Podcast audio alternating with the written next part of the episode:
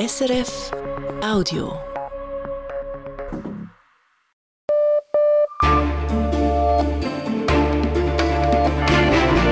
Radio SRF Echo der Zeit mit Ivan Lieberherr. Unsere Themen am Montag, dem 22. Januar. Die 13. AHV-Rente, ein notwendiger Ausbau der Altersvorsorge oder ein zu teurer? Bundesrätin Elisabeth Bohm-Schneider eröffnet den Abstimmungskampf. Die Bedrohung durch Russland. Finnland gibt sich wachsam, ist aber nicht sonderlich beunruhigt. Wir gehen jetzt nicht davon aus, dass eine direkte militärische Bedrohung von Russland auf Finnland ausgehen würde. Aber man muss darauf vorbereitet sein und wir müssen gemeinsam mit unseren Partnern und Alliierten an einer glaubwürdigen Abschreckung arbeiten. Sagt die finnische Außenministerin im Echo-Gespräch. Die Wahlen in El Salvador. Der bisherige Präsident dürfte auch der nächste sein, Naib Bukele. Er punktet mit seiner harten Hand gegen Kriminelle.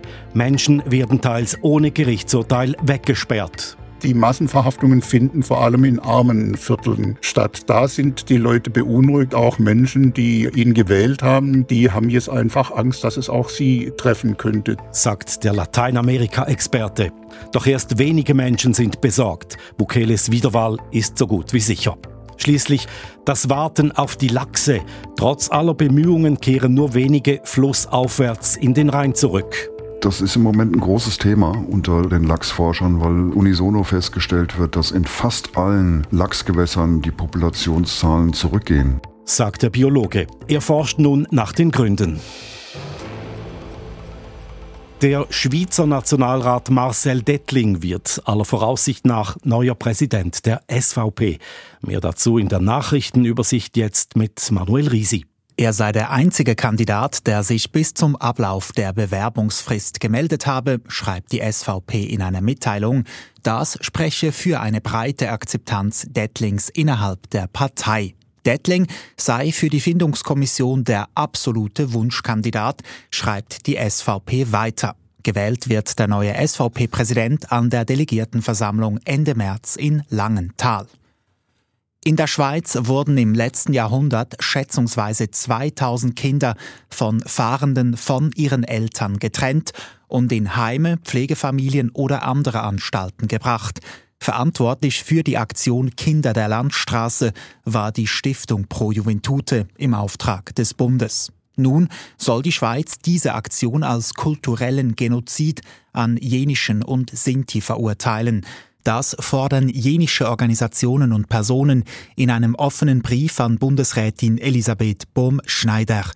Dieser Schritt müsse erfolgen, trotz ausgesprochener Entschuldigungen und Entschädigungen. Denn nicht nur direkt Betroffene gehörten zu den Opfern der Aktion, sondern auch Nachkommen, Familien und das ganze Volk der Jenischen und Sinti. Ab Mittwoch wollen Lokführerinnen und Lokführer in Deutschland wieder streiken. Der Bahnverkehr in der Schweiz soll davon möglichst nicht betroffen sein. Dieses Ziel hat die SBB. Man sei in engem Austausch mit der Deutschen Bahn, schreibt die SBB. Die genauen Auswirkungen des Streiks seien im Moment aber noch unklar. Die SBB empfiehlt, Zugreisen nach Deutschland während des Streiks zu verschieben. Es soll der längste Streik in der Geschichte der Deutschen Bahn werden, von Mittwochmorgen bis am nächsten Montag. Er gilt als Architekt der deutschen Einheit, der verstorbene Politiker Wolfgang Schäuble. In Berlin haben Persönlichkeiten aus Politik und Gesellschaft von ihm Abschied genommen. Rund 1500 Gäste kamen zum Trauerstaatsakt, darunter etwa Frankreichs Präsident Emmanuel Macron und EU-Kommissionspräsidentin Ursula von der Leyen. Die Bundestagspräsidentin Bärbel Baas würdigte Schäuble als Zitat großen Demokraten und Staatsmann. Schäuble war Ende Dezember im Alter von 81 Jahren gestorben. In seiner politischen Laufbahn war er Innen- und Finanzminister, Parteichef der CDU, Fraktionsvorsitzender von CDU-CSU und Präsident des Bundestages. Niemand gehörte dem deutschen Parlament länger an als er. Die angespannten Beziehungen zwischen Iran und Pakistan scheinen sich wieder zu normalisieren. Dies nachdem die beiden Länder Ziele im jeweils anderen Land angegriffen hatten. Ende Woche sollen die beiden Botschafter wieder auf ihre Posten zurückkehren. teilt das pakistanische Außenministerium mit.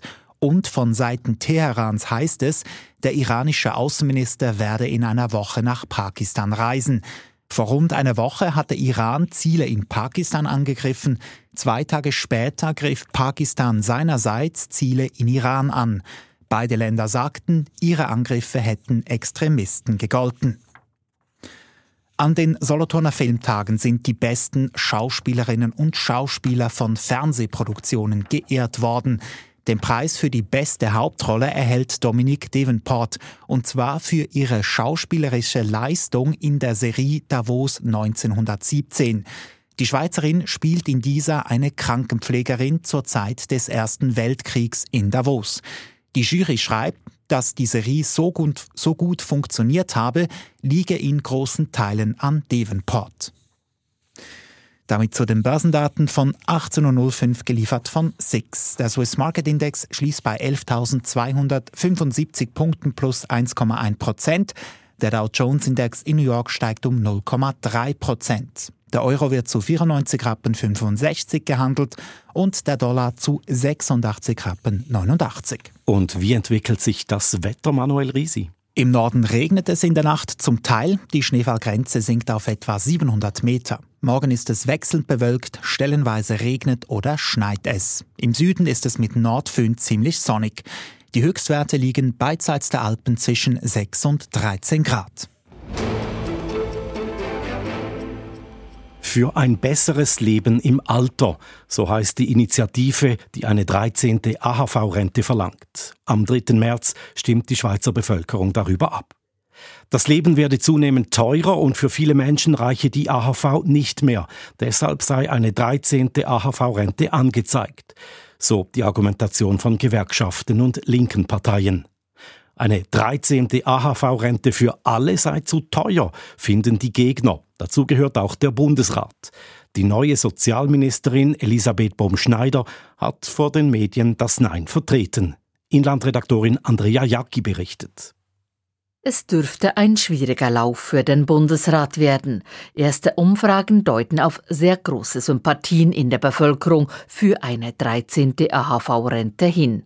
Die Forderung sei berechtigt, sagt SP-Co-Präsidentin Matthäa Mayer, die im Initiativkomitee ist. Die Rente reicht für ganz viele Menschen nicht mehr. Sie haben mit steigenden Krankenkassenprämien, Mieten, Lebensmittelpreisen zu kämpfen. Das alles frisst ihnen eine ganze Monatsrente weg. Und um das auszugleichen, braucht es eine 13. Rente. Ausgerechnet Meyers eigene Bundesrätin, die neue Sozialministerin Elisabeth Bohm-Schneider, muss für den Gesamtbundesrat dagegenhalten. Zwar räumt sie ein, dass einige Menschen mit finanziellen Problemen kämpfen, aber diese 13. Rente ist äh, nicht äh, die richtige Antwort. Denn man muss den Leuten helfen, die äh, die niedrigsten Rente haben oder die keine zweite Säule oder eine sehr kleine zweite Säule ist. Möglich wäre zum Beispiel ein Ausbau der Ergänzungsleistungen, so die Bundesrätin. Aus dem Parlament seien Vorstöße dazu hängig. Für die 13. AV-Rente gibt sie zu bedenken, und dann gibt es noch das Problem, äh, wie man das alles finanziert, denn es muss auf lang, längere Zeit finanzierbar sein. Die AHV-Renten kosten aktuell rund 50 Milliarden Franken pro Jahr, heißt es beim Bundesamt für Sozialversicherungen. Für die Einführung der 13. AHV-Rente bräuchte es zusätzliche gut 4 Milliarden Franken. Weil es immer mehr Rentnerinnen und Rentner gäbe, würde dieser Betrag im Laufe der Zeit noch größer. Wegen der Demografie, mehr ältere Menschen, weniger junge, plant der Bundesrat bereits jetzt eine neue AHV-Reform. Ab 2030 könnte dieses Sozialwerk in die roten Zahlen rutschen, trotz der neuesten Reform mit höherem Frauenrentenalter, die seit Anfang Jahr in Kraft ist. Aus all diesen Gründen sind die bürgerlichen Parteien gegen die 13. AHV-Initiative. Sie monieren weiter, es würden so auch Menschen unterstützt, die keine 13. AHV-Rente bräuchten. Tatsächlich sind nicht alle Rentner arm. Eine Studie der Fachhochschule Nordwestschweiz zeigte vor zwei Jahren auf, dass die Pensionierten mit Abstand am meisten Vermögen haben.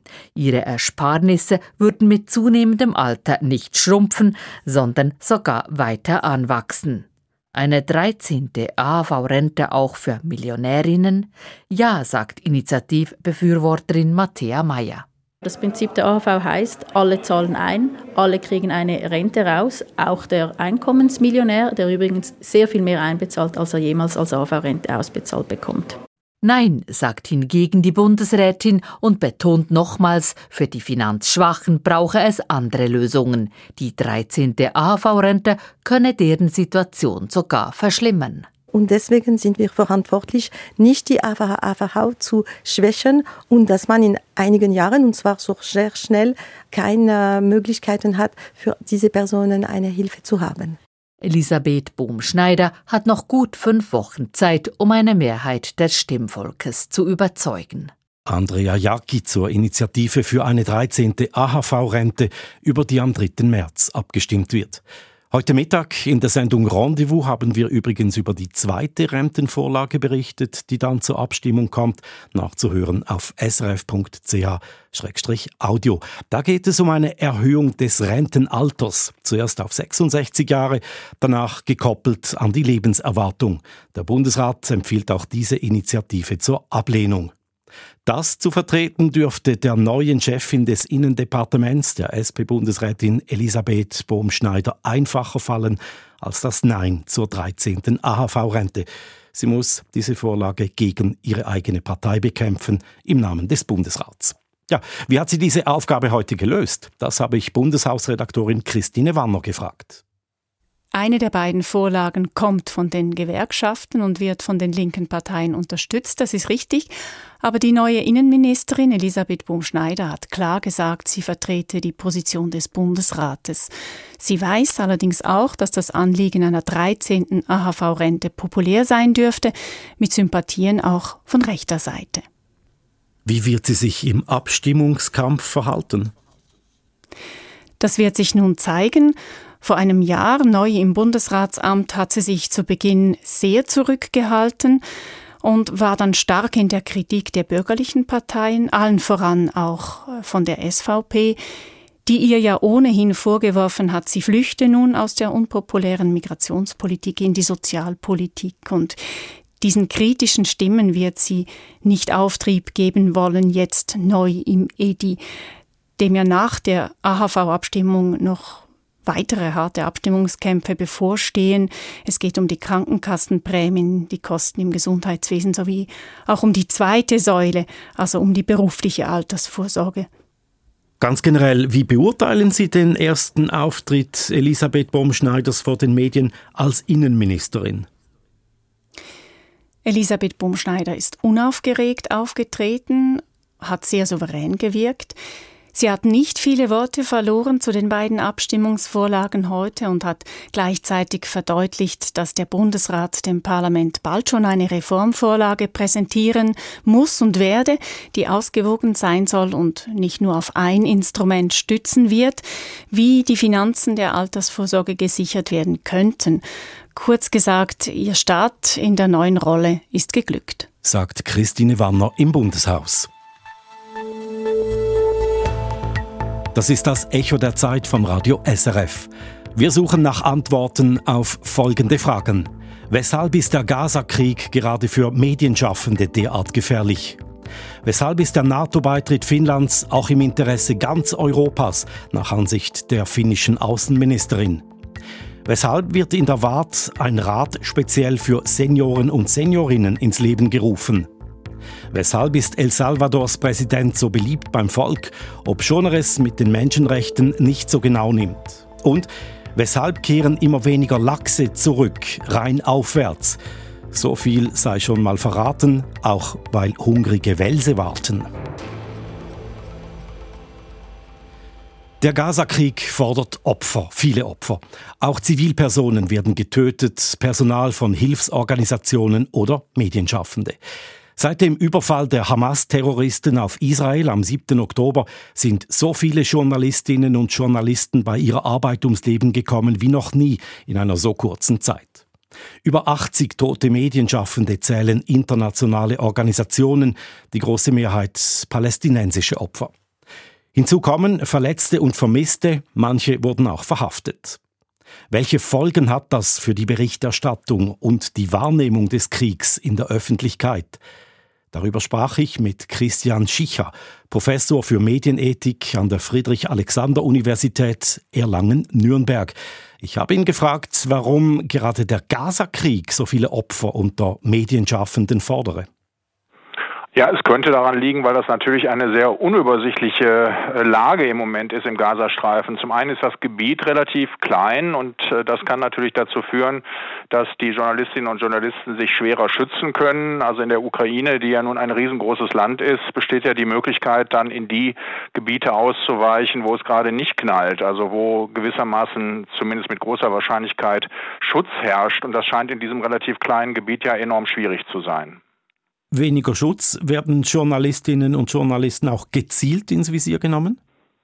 Also das ist zumindest das, was wir aus Medien und auch durchaus aus seriösen Quellen erfahren, also wie beispielsweise Human Rights Watch oder auch Reporter ohne Grenzen, die beklagen ja genau diese Entwicklung und auch die allgemeine Berichterstattung äh, arbeitet ja mit solchen Vorwürfen. Letztendlich kann natürlich niemand sicher sein, ob es Opfer gibt, wie viele Opfer es gibt, aber aufgrund der zahlreichen Quellen und auch aufgrund der zahlreichen seriösen Quellen gehe ich davon aus, dass das sicherlich stimmt. Wie und wie frei können Medien überhaupt über den Gaza-Krieg berichten? Also grundsätzlich können natürlich Medien im Krieg nie äh, frei berichten. In der Regel war es ja bislang immer so, dass sogenannte eingebetteten Journalistinnen und Journalisten, die sich dann einer Kriegspartei quasi angedient haben, mit unterwegs waren, dann auch Schutz von dieser Kriegspartei bekommen haben. Das gilt für den Gazastreifen in der Form natürlich auch nicht. Da wird bombardiert und aufgrund der kleinen Fläche, die wir ja bereits besprochen haben, ist die Wahrscheinlichkeit, dass da tatsächlich dann auch Berichterstatter und Berichterstatterinnen ums Leben kommen, leider relativ groß aus? Eingebettete Journalisten, das sind Journalisten, die mit dem israelischen Militär den Gazastreifen besuchen. Ist diese Nähe zur Armee heikel?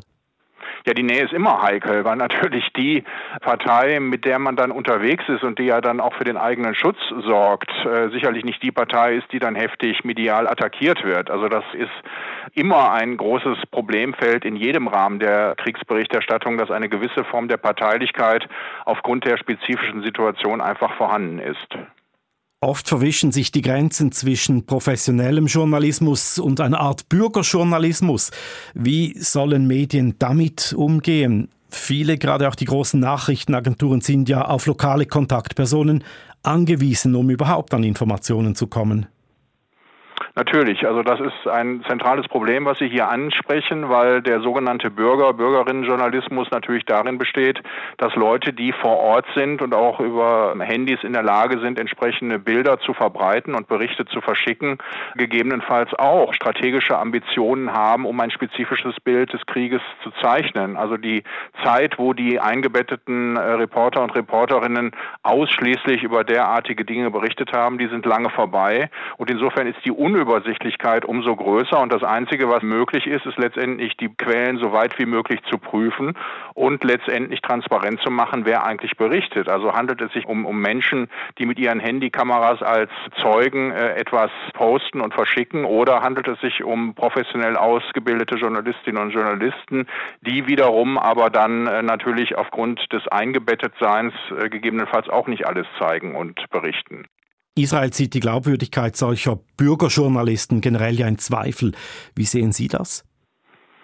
Ja, insgesamt ist alles, was mit dem Bereich Kriegsreporter, Kriegsreporterinnen zusammenhängt, hochgradig problematisch aus den genannten Gründen. Deshalb äh, berichten ja Journalisten und Journalistinnen von seriösen Medien eigentlich immer mit der Einführung, dass sie sagen, wir erhalten diese Meldungen von der einen Partei oder von der anderen Partei und wir können den Wahrheitsgehalt nicht prüfen. Das ist aus meiner Sicht ein ganz wichtiger Hinweis, damit die Rezipienten und Rezipientinnen in der Lage sind äh, zu begreifen, dass es überhaupt nicht gesagt ist, dass es sich um seriöse Informationen handelt.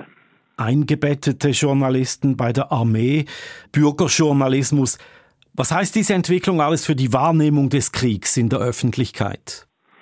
Es bedeutet, dass man zwar geflutet wird von verschiedenen äh, Seiten mit unterschiedlichen Informationen, dass aber der Grad der ja, Seriosität einfach nicht vernünftig überprüft werden kann. Also alleine durch die hohe Quantität der Meldungen, der Nachrichten, der Bilder, der Ereignisse äh, ist es kaum noch möglich, eine fundierte Einordnung vorzunehmen. Und die einzige Chance, die man hat, ist im Grunde genommen auf seriöse äh, Quellen hinzuweisen. Aber wenn diese seriösen Quellen kaum in der Lage sind zu berichten, unabhängig zu berichten oder wenn gar Leib und Leben der Reporter und Reporterinnen bedroht wird, wird die Sache noch mal heikler und noch unübersichtlicher. Also in Kriegszeiten und speziell in diesem Krieg ist es fast unmöglich, seriöse Informationen zu bekommen und einzuordnen. Welche Schlüsse müsste man Ihrer Meinung nach, Sie als Medienethiker, aus den bisherigen Erkenntnissen im Gaza-Krieg ziehen für den Journalismus?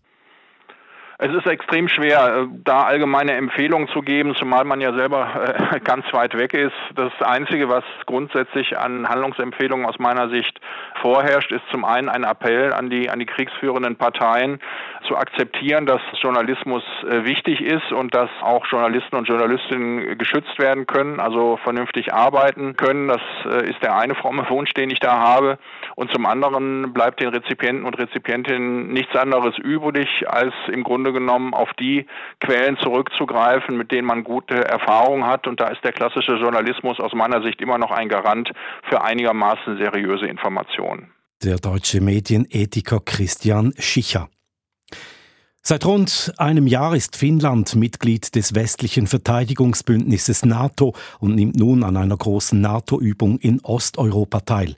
Zudem hat das Land jüngst mit den USA eine engere Zusammenarbeit vereinbart. Damit reagiert Finnland auf den Einmarsch Russlands in der Ukraine. Das beunruhigt das skandinavische Land, denn die finnisch-russische Grenze ist 1300 Kilometer lang. Russland will seine Truppen dort verstärken. Matthias Heim hat am Weltwirtschaftsforum in Davos mit der finnischen Außenministerin Elina Valtonen gesprochen und sie gefragt, für wie groß sie die aktuelle Bedrohung durch Russland halte. Militärisch gesehen äh, ist die Grenze oder ist es an der Grenze ziemlich ruhig gewesen in den letzten Monaten und ähm, vor allem auch äh, um den NATO-Beitritt Finnlands, was einfach nur zeigt, dass die NATO natürlich Russland gegenüber keine Bedrohung darstellt. Wir sind darauf vorbereitet. Finnland setzt schon seit immer auf eine sehr starke nationale Verteidigung und jetzt auch als Mitglieder von NATO zusammen mit Schweden ähm, setzen wir uns dafür ein, dass es in Nordeuropa noch sicherer sein wird in der Zukunft und stabiler als, als bisher. Aus Schweden konnte man die vergangenen Tage hören, dass man die Bevölkerung aktiv warnt vor einem möglichen Krieg. Wie sieht es in Finnland aus? Sie sind ja noch näher zu Russland. Na, die finnische Bevölkerung braucht man traditionell nicht davor warnen, weil ähm, wir wurden ja schon in der Geschichte von der Sowjetunion damals angegriffen.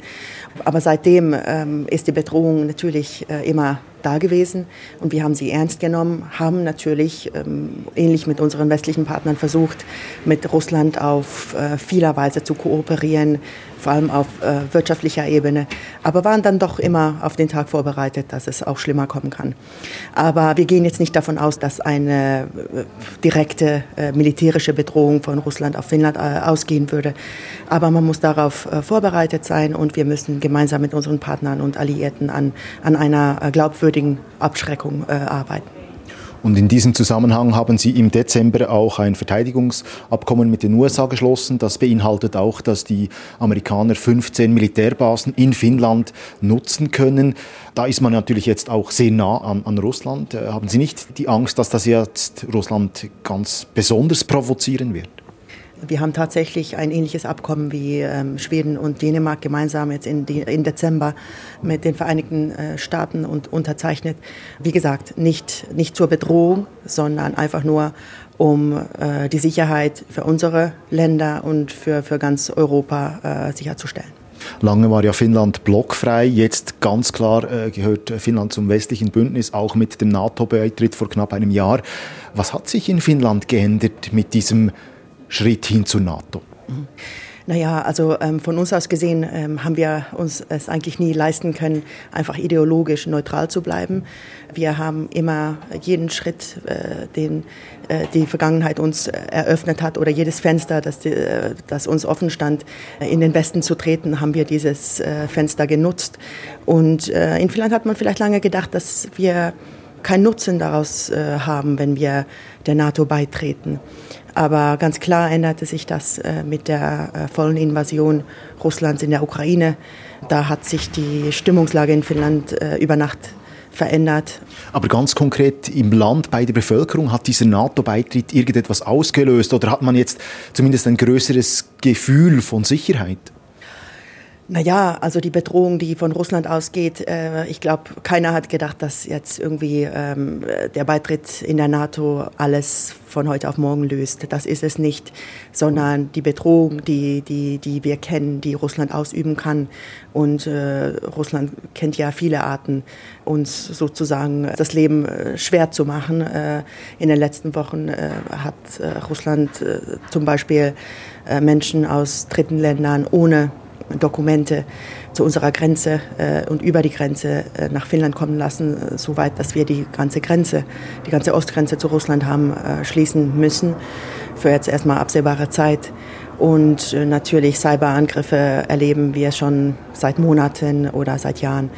Also, dass wir zum Bündnis, zum Militärbündnis NATO jetzt beigetreten sind, das trägt einfach nur dazu bei, dass wir nicht nur äh, unsere eigene Sicherheit äh, sicherstellen wollen und sie gewährleisten möchten, sondern die im gesamten Ostseeraum und äh, von ganz Europa, weil wir sehen das ganz deutlich, dass die Ukraine in diesem Krieg für unsere Werte kämpft, nicht nur für sich sagt die finnische Außenministerin Elina Waltonen, die übrigens in Deutschland aufgewachsen ist. Mit ihr sprach Matthias Heim.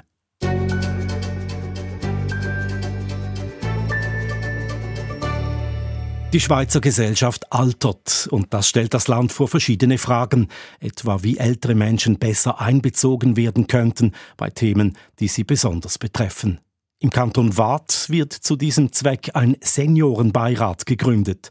Westschweiz-Korrespondentin Valerie Wacker. Im Kanton Waadt sind 16 Prozent der Bevölkerung über 65 Jahre alt. Tendenz steigend. In 20 Jahren wird dieser Anteil über 20 Prozent sein. Eine Herausforderung, der der Kanton mit seinem Programm Vieillir 2030 Altern 2030 begegnen will. Regierungsrätin Rebecca Ruiz sagt, als Vorsteherin des Gesundheitsdepartements habe sie erkannt, que beaucoup de gens ne savent pas en fait qu'ils auraient droit euh, soit à une aide ponctuelle, soit à des prestations, dass viele Menschen nicht wüssten, dass sie Anrecht auf Ergänzungsleistungen oder punktuelle Hilfen hätten. Und so ist eines der Projekte von Vieillir 2030 eine Beratung durch Avivo, eine Vereinigung, die die Rechte von Rentnerinnen und Rentnern verteidigt. Sie hilft seit letztem Jahr Seniorinnen und Senioren bei der Steuererklärung und macht gleichzeitig auf mögliche Leistungsansprüche aufmerksam. Ein anderer Weg, das Altern zu erleichtern, sind neue Unterstützungsgelder des Kantons. Wer seine Mietwohnung altersgerecht machen will, zum Beispiel eine Dusche statt der Badewanne braucht, erhält neu bis zu 3000 Franken Zustupf. Die Idee dahinter, der Kanton will, dass die Menschen möglichst lange zu Hause wohnen. Auch Projekte auf ganz anderer Ebene werden unterstützt. Am Unispital Schüf stellt man fest, dass zunehmend Menschen über 85 Jahre Antidepressiva verschrieben bekommen ohne wirkliches Therapie- oder Ausstiegsziel. Dazu wird neu geforscht. Der Kanton Watt geht das Thema Altern also auf vielen verschiedenen Ebenen an. Eine seiner Maßnahmen ist schweizweit einzigartig. Rebecca Ruiz ruft nämlich einen Seniorenbeirat ins Leben. On lance un appel aux personnes intéressées à partir d'aujourd'hui pour qu'elles puissent ensuite être consultées de manière fixe et régulière sur les différentes prestations, sur les différents projets qui vont devoir se mettre en place. Ab heute sind Wattländerinnen und Wattländer über 65 Jahre dazu aufgerufen, sich zu bewerben.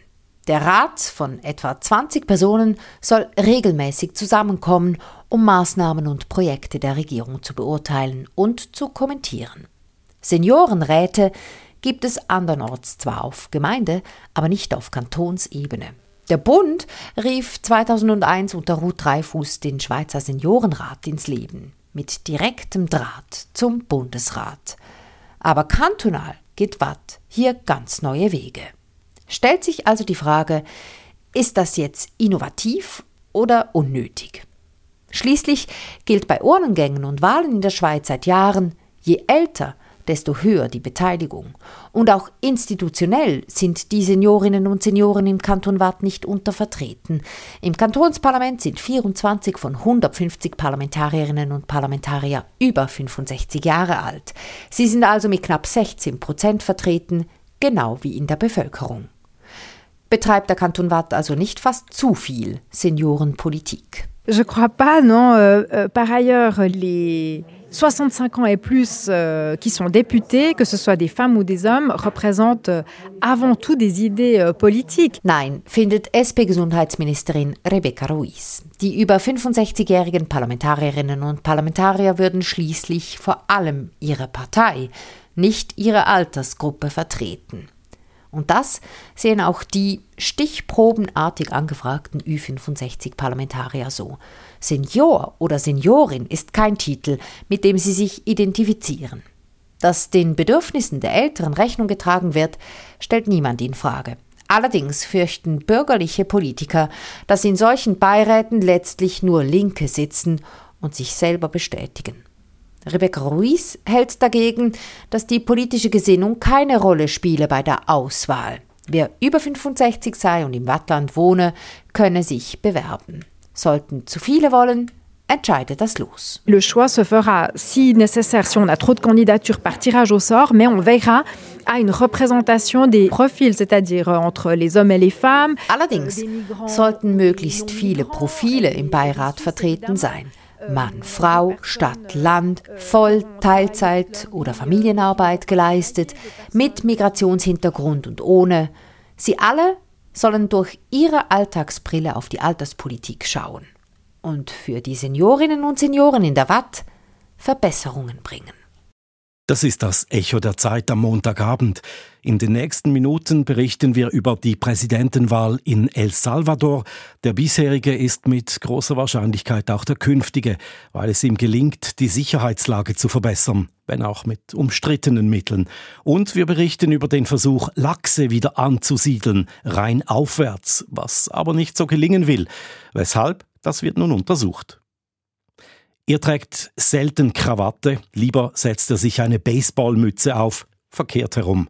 Naib Bukele, der seit 2019 das zentralamerikanische El Salvador regiert. Der Mann ist äußerst beliebt, wegen seines Auftritts, vor allem aber, weil während seiner Amtszeit die Bandenkriminalität markant gesunken ist. So hatten auch die Zahl der Morde in El Salvador abgenommen. Doch zu welchem Preis? Bukele wird vorgeworfen, dass er bei seinem Vorgehen gegen kriminelle Banden gegen Menschenrechte verstoße. Es sei zu Massenverhaftungen gekommen, heißt es in einem Bericht des UNO-Menschenrechtsbüros. Zehntausende Männer saßen in Haft ohne Verfahren, ohne Urteil. Auch Unschuldige. Und in den Gefängnissen werde gefoltert. Anfang Februar nun will sich Bukele für eine weitere Amtsdauer zum Präsidenten wählen lassen.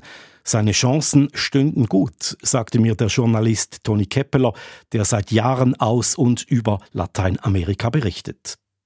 Also es gibt, glaube ich, niemand in dem Land, sowohl Menschen, die mit ihm einverstanden sind, als auch solche, die überhaupt nicht mit ihm einverstanden sind, der irgendwie an seinem Wahlsieg zweifelt. Das kommt zum einen durch seine Beliebtheit, die er durch die Sicherheitspolitik hat, und zum anderen daher, dass es eigentlich keine nennenswerte Opposition gibt und keine Figur, die ihm irgendwie da in die Quere kommen könnte.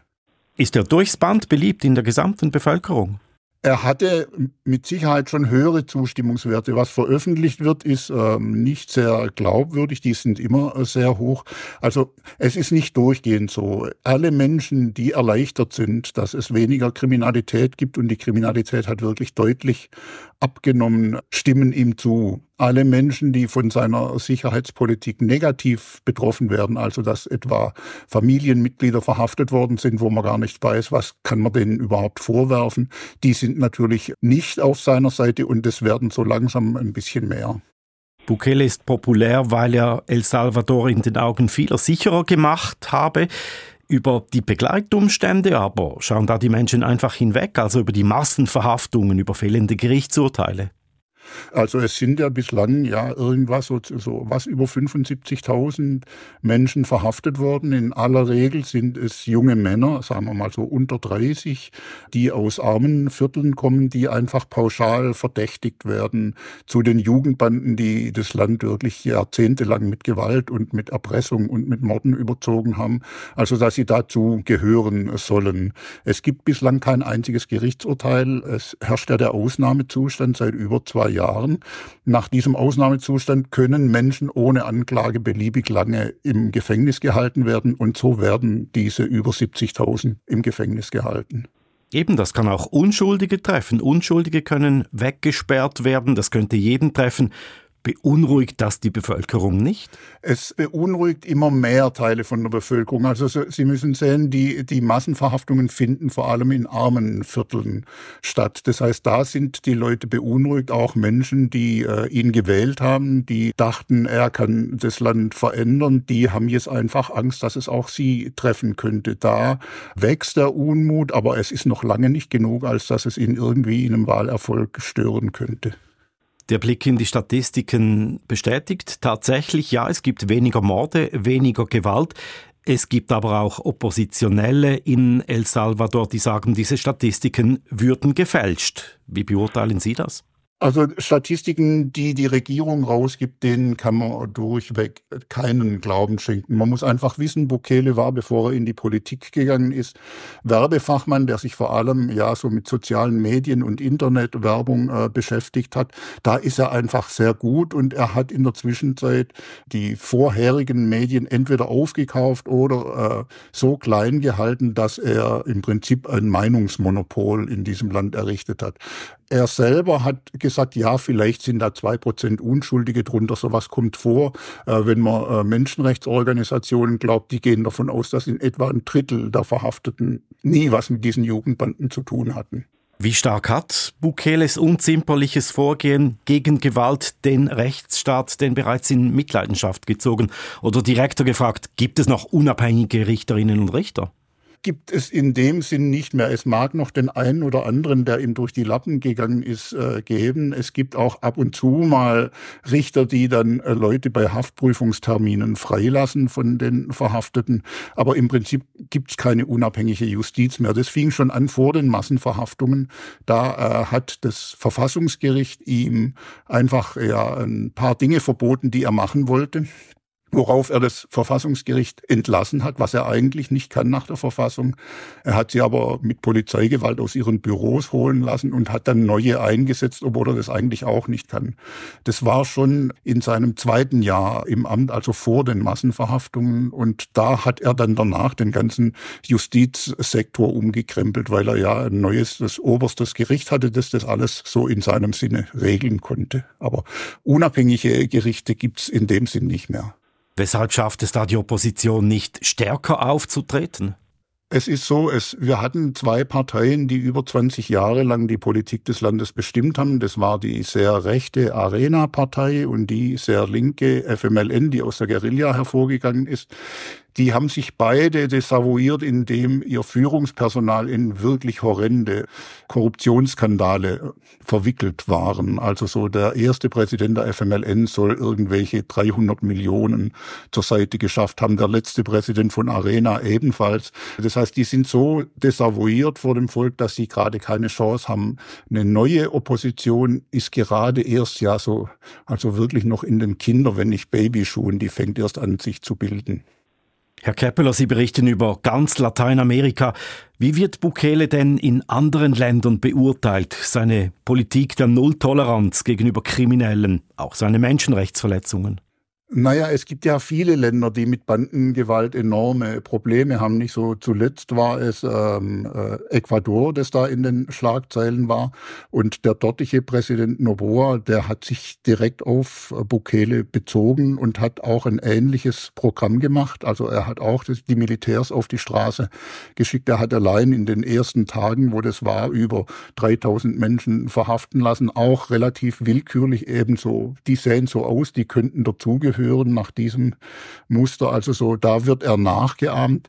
Natürlich äh, gucken alle auf seine Beliebtheitswerte, die immer noch ziemlich hoch sind und versuchen ihn zu kopieren. Er scheint sowas wie ein neues Modell eines unkonventionellen Rechtspopulisten für Lateinamerika zu werden. Erläuterungen von Lateinamerika-Kenner Toni Keppeler.